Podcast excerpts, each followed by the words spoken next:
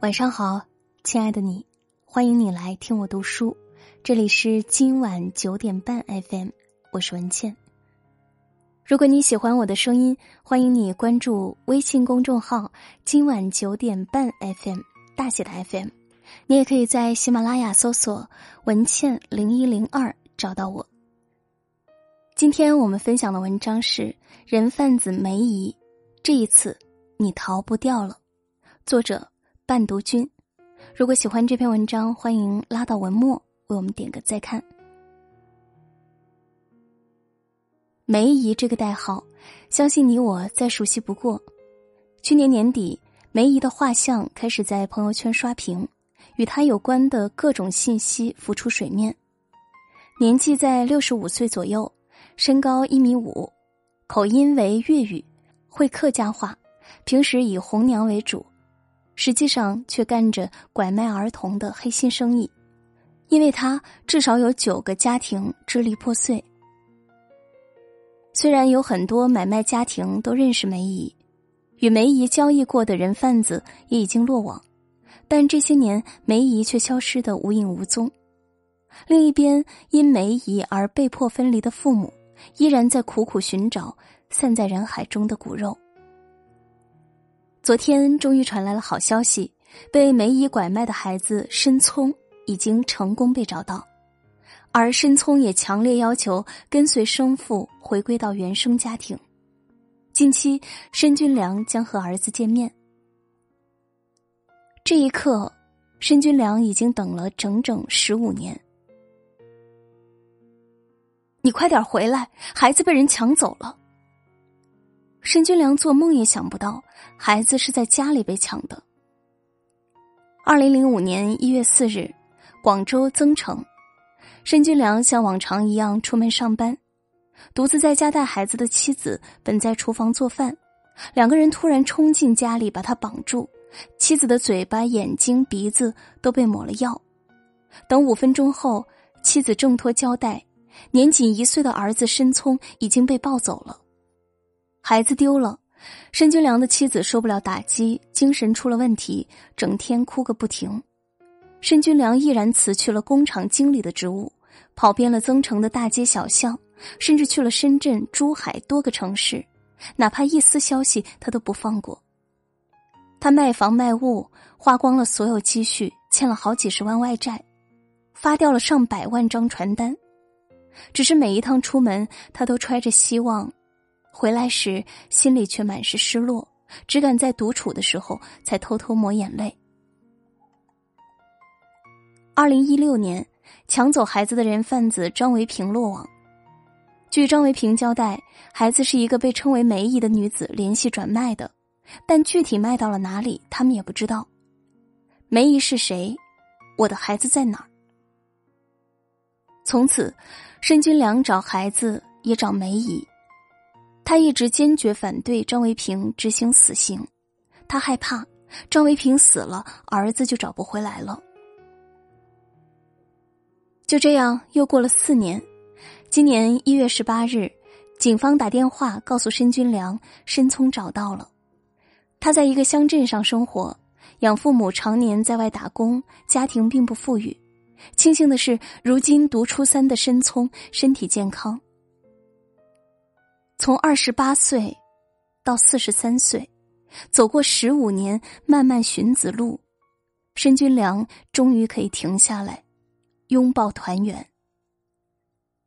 我终于可以骄傲的说一句：“大家好，我是申军良，申聪的爸爸，我的儿子找到了。”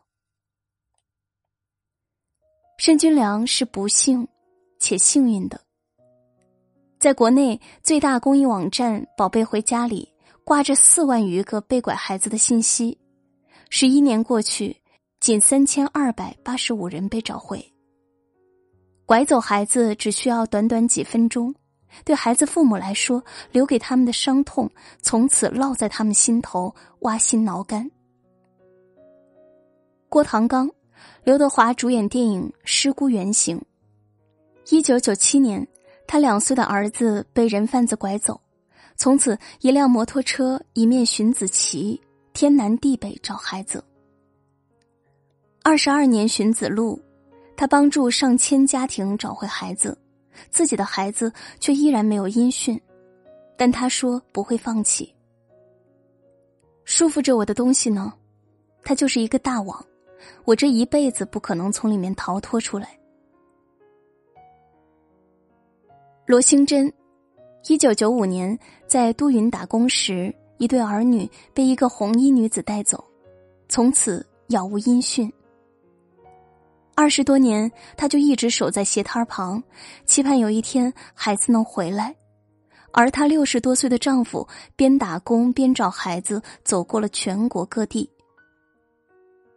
我想再坚持十年，实在找不到，我就去火车上磕头找。孙海洋，电影《想见你》中，韩德中原型。二零零七年十月九日。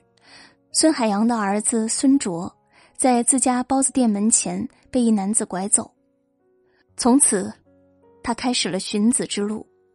店头的招牌变成了“悬赏二十万寻儿子店”。每到孙卓的生日，又或者是春节、中秋节，他的内心都万分痛苦。五年后，妻子劝他回来，他也不忍再见到父母渴望的眼神。终于答应再生一个孩子，但他说：“孙卓他会一直找下去。”每一个新年我都会想，今年最好是把孙卓找到。十多年我都是这样。有些人为了孩子咬牙坚持着，有些人却再也不能亲眼看到孩子回来。在申聪被找到之前。曾有两名梅姨案的被拐儿童被找回，而其中一个孩子却再也见不到父亲。父亲在寻他的路上不堪忍受孩子被拐的痛苦和煎熬，跳下火车自杀。二十五年前，张雪霞三岁的儿子玩雪时被人抱走，几千多个日夜里，他以泪洗面。而寻子十五年无果后。丈夫留下“我只要我儿宋念志”的纸条后，跳楼自杀。一九九零年，吴世元带着两岁的儿子吴嘉义去山西看望妻子王正荣，途经武昌火车站时，儿子被人贩子拐走。从此，夫妻二人带着全部积蓄踏上寻子之路，遍寻无果。夫妻二人在儿子被拐两周年的那一天自杀。多年后，他们的女儿找回了弟弟吴嘉义，吴嘉义却只能在坟头喊一句“爹娘”。对人贩子来说，孩子只是用来赚钱的物件；对被拐家庭来说，孩子没了，命也没了。那些怀着对孩子的愧疚还在苦寻一生的人，又有多少到最后只能选择妥协？只要那户人家对他好。只要孩子是健康的，哪怕只要孩子还活在这个世界上，人贩子很可能就在你我身边。东莞，几个孩子在店门口玩耍，一位黑衣男子路过，顺手就捂着一个小男孩的面部往前拽。上海火车站，王女士正在休息，一名中年女子突然推着婴儿车过来。抱起他的小女儿就走。一名女子假扮成护士混进医院，将仅出生一天的孩子抱走。男子趁着超市没人，直接把在收银台前看动画片的小女孩掳走。甚至还有人贩子直接从孩子父母怀里抢孩子，开车扬长而去。被拐走的孩子将经历什么？湖南一名四岁男童被拐四天，警方在宾馆发现小男孩时，他已经被虐待的伤痕累累。五岁的小月月被拐走的九个小时里，被人贩子剃光了头发，身上的衣服也全部被换。活泼好动的他变得沉默寡言。让人一身冷汗的是，拐走小月月的女子在此前已经买好了前往重庆的火车票。若是被人贩子顺利带走，意味着孩子从此被送进地狱；如果能被卖到普通人家，用来延续香火，或是被当成童养媳，都已经算是幸运。而被打断四肢、被迫硫酸毁容、被迫卖淫、被当成乞讨、做工、牟利的工具的孩子，更不在少数。只要能够赚钱，父母眼里的宝贝能被他们摆弄成各种想要的样子。正如在知乎看到的一句话：“拐卖这件事和你学识、资历、家庭背景高低都没有任何关系，它只在乎于人性底线，而这一点上，你永远低不过人贩子。拯救被拐卖的孩子，从不只是被拐卖儿童父母的事情。”他需要每一个人的力量。曾经看到这样一则新闻：成都市民李庆瑶在坐公交车时，发现一个可疑的成年男子慌慌张张抱着婴儿上车，孩子穿着不合季节的短袖，不停的哭，男子不停的用力拍打，男子只背了一个手掌大小的挎包，显然没有带任何照顾小孩的生活用品。种种异常的迹象让李庆瑶产生了怀疑。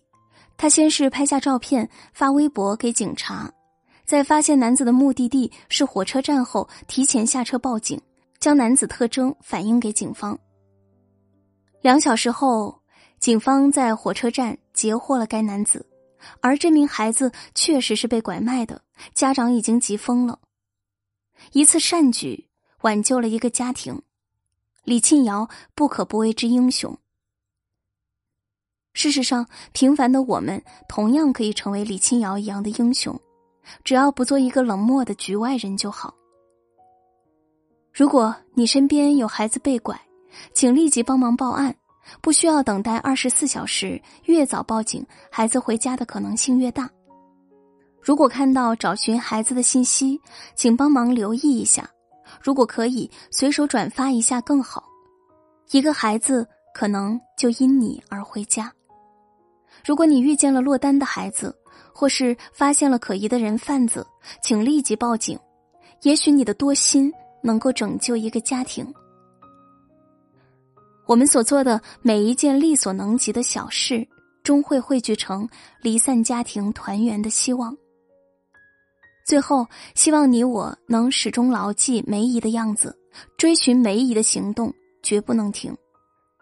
不管他是真实存在的人，还是只是某一个组织的代号，不管他藏在任何角落，他所犯下的罪恶也一定会让他留下痕迹。